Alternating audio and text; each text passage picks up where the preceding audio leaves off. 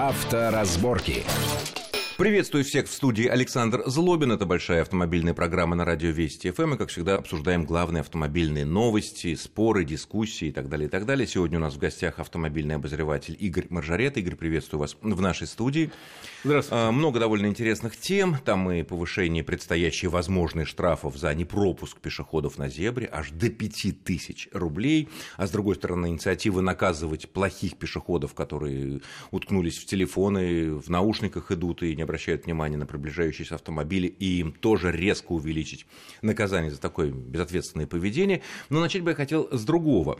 Вот сколько раз мы в наших программах и с твоим участием, и с другими экспертами обсуждали э, тему, нужно ли, насколько обязательно при выезде за границу на своей машине или там, когда мы в рент берем машину во время отпуска за рубежом, иметь международное водительское удостоверение, такую серенькую книжечку.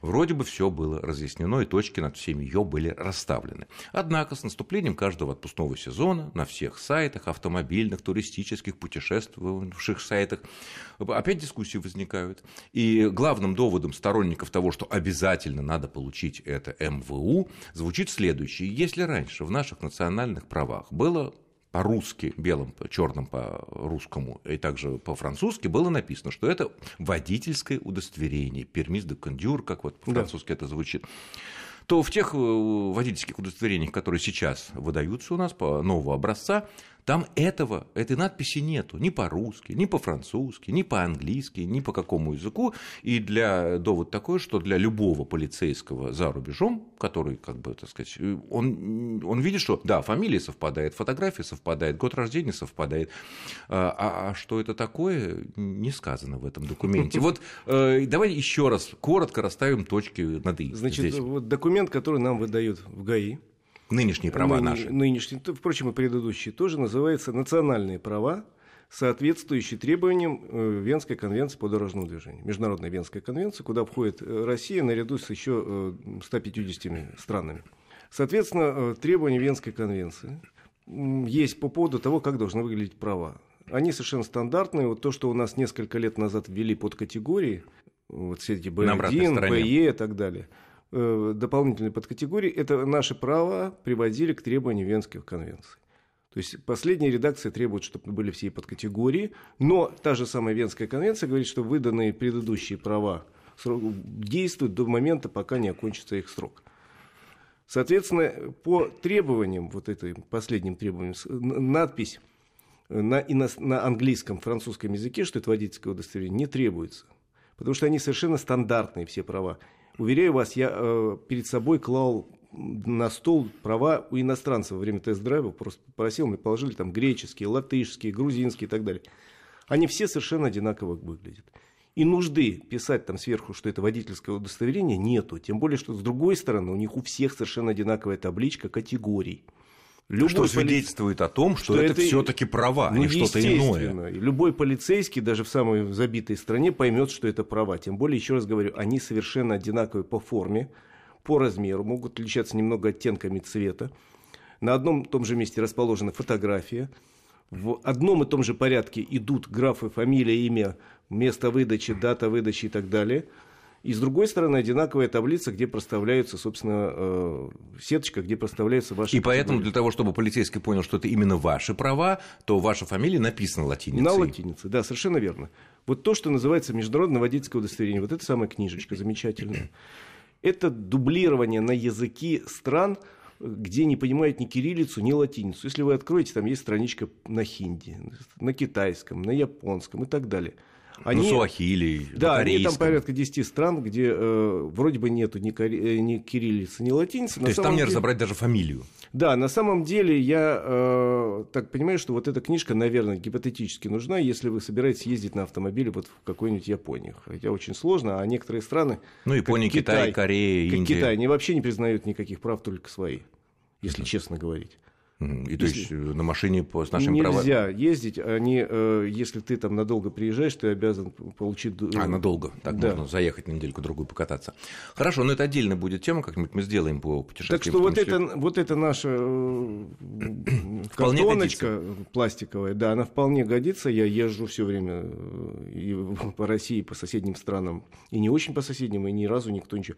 Более того, я не видел ни одного человека, вот живых, который бы сказал, у меня потребовал полицейский международное водительское удостоверение. А если требует в конторе, которая выдает машины в рент? Есть такие э, конторы, которые вдруг начали ни с того ни с сего требовать эту книжку. Какое они отношение имеют к этому международному водительскому удостоверению, я не понимаю. Но они имеют это право все Они Надо имеют просто право другую... просто прописать э, требования, а можно справку о небеременности с таким же успехом mm-hmm. требовать. Имеют право. Имеют право. Но мы имеем право пойти в другую контору. Абсолютно точно. Понятно. А если еще вот такой довод приводится, что если, не дай бог, какое-то ДТП, то страховые компании, которые во всем мире, естественно, одинаковые, желают только одного не платить застрахованному лицу, скажут, ой, простите, а у вас нету такого-то документа, и вы вот вообще фактически без документов ездили. Это все левые будут доводы. Это все левые доводы. У меня, вот, вот допустим, сейчас есть действующая зеленая карта. Это э, документ, разрешающий... Это ОСАГО на, на заграницу, допустим. Если едем на своей машине. Да, и там ничего не написано по поводу вот этого международного детского удостоверения. Там указан фамилия моя, данные автомобиля и данные моих прав. Все, закрыли тему. Я думаю, что споры все-таки должны, эти религиозные фактически уже споры, которые длятся каждое лето, вот сколько я себя помню, лет последние 10-15, когда россияне стали больше выезжать за границу и кататься там на арендованных или на своих машинах, но будем надеяться, что э, тут становится все более ясно. Еще одна маленькая такая тема, прежде чем перейдем к основной. Сейчас в Москве, да не только в Москве, появляется все больше размеченных мест для парковки. Я говорю не только о тех местах, которые сейчас платные, но во многих местах специально платные, там делают типа карманов или просто выделяют одну полосу. Может быть, в дальнейшем предполагается сделать там платно, но не имеет значения. Пока есть разметки мест для парковки с э, перпендикулярными белыми линиями и так далее. А, вопрос такой вот возникает, у меня возник, у многих коллег возникает, а по ним, если там ни одной машины не стоит, ну такая улица, которая там особо никто не паркуется, рядом ни офисов, ни жилья нету, по ним ездить можно? Можно. Просто ехать? Можно. Несмотря Они... на то, что мы пересекаем сплошную Нет. белую линию. Эта сплошная белая линия носит э, чисто рекомендательный характер при парковке машин, что вот желательно стать вот на эти места. Никакого нарушения не предусмотрено за пересечение линии парковочной разметки. Никакого. Более того, ну как нет нарушений, если вы поставите машину на э, зоне для парковки, займете два места. Это некрасиво. Это по отношению к другим. Но никакого наказания за это нет. То есть ездить можно смело и, и ездить никаких можно... разводов нет, здесь даже и ожидать от ДПС не стоит. Нет, нет, нет. Все понятно. Переходим тогда вот к теме, которую мы изначально а, объявили. Опять относительно пешеходов. Мы буквально на прошлой неделе обсуждали а, возможность э, фото-видеофиксации Э, тех ситуаций, когда водители не пропускают. Там тоже очень много вопросов, была бурная дискуссия у нас с нашим э, собеседником относительно того, что возможно ли это фото или нужно обязательно видео. Много было дискуссий, но здесь речь пошла уже о другом. Э, законодательное собрание Краснодарского края внесло в Госдуму предложение о резком повышении штрафа за непропуск пешехода на зебре а с нынешних полутора тысяч рублей до пяти тысяч рублей. И, как говорят депутаты действующие, возможно, что эта ситуация будет рассматриваться уже в следующей Думе в начале октября. А вот с этого момента начнем. Насколько это, так сказать, сыграет... Ну, все мы хотим безопасности на дорогах. Для себя, для пешеходов, для водителей, для окружающих. Это поможет, э, ну, скажем так, снизить опасность э, трагедии на зебре? Ну, не знаю. Мне кажется, что нынешнее наказание вполне себе адекватно и функции выполняет. Во всяком случае, я э, много езжу по России, и везде пешеходов пропускают. Стараются все-таки пропускать. Да, то есть это нормально. То есть явление. буквально в течение двух лет, вот да. мы все, я помню, и в наших программах мы восхищались, вот как же вот они там в Западной Европе, это только вступил, и они остановились. А у нас летят, не пропускают, такие да, ну, сики. Стоило ввести штраф, Сначала даже он небольшой был, там сколько, 500-800 рублей. И как-то за год, два, да. три... Я считаю, что нынешний штраф вполне адекватен. Другое дело, что есть поручение президента по этому поводу, и тут же МВД отрапортовало, есть проект МВД увеличить до двух с половиной тысяч. Опять же, обоснования внятного тому не было. И я вообще не понимаю, почему до 5, а не до 25 тысяч или до 125 тысяч. А больше нет такого штрафа Обоснования, вообще, понимаешь, нету обоснования аргументированно, почему это вводится. У нас на самом деле Я предлагается отслед... пока. Я, да, предлагается. Я отслеживаю данные по аварийности. К счастью, у нас сокращение и очень серьезное пошло последние два года. На зебрах? В том числе и по э, травматизму на зебрах. В том числе. И на волне этого сокращения усиливать наказание не аргументированно, просто так. Я считаю, достаточно странно, потому что это может привести к вспышке коррупции. Объясню почему. Это нарушение не, э, пока не фиксируется камерами. То есть разговоры ведут, что камеры. Пока это точно, только субъективные какие-то показания э, офицера ДПС, ГАИ, который говорит, а я видел, как ты в этот момент э, не вступил, пропустил. когда пешеход на зебру, а ты и продолжал ехать.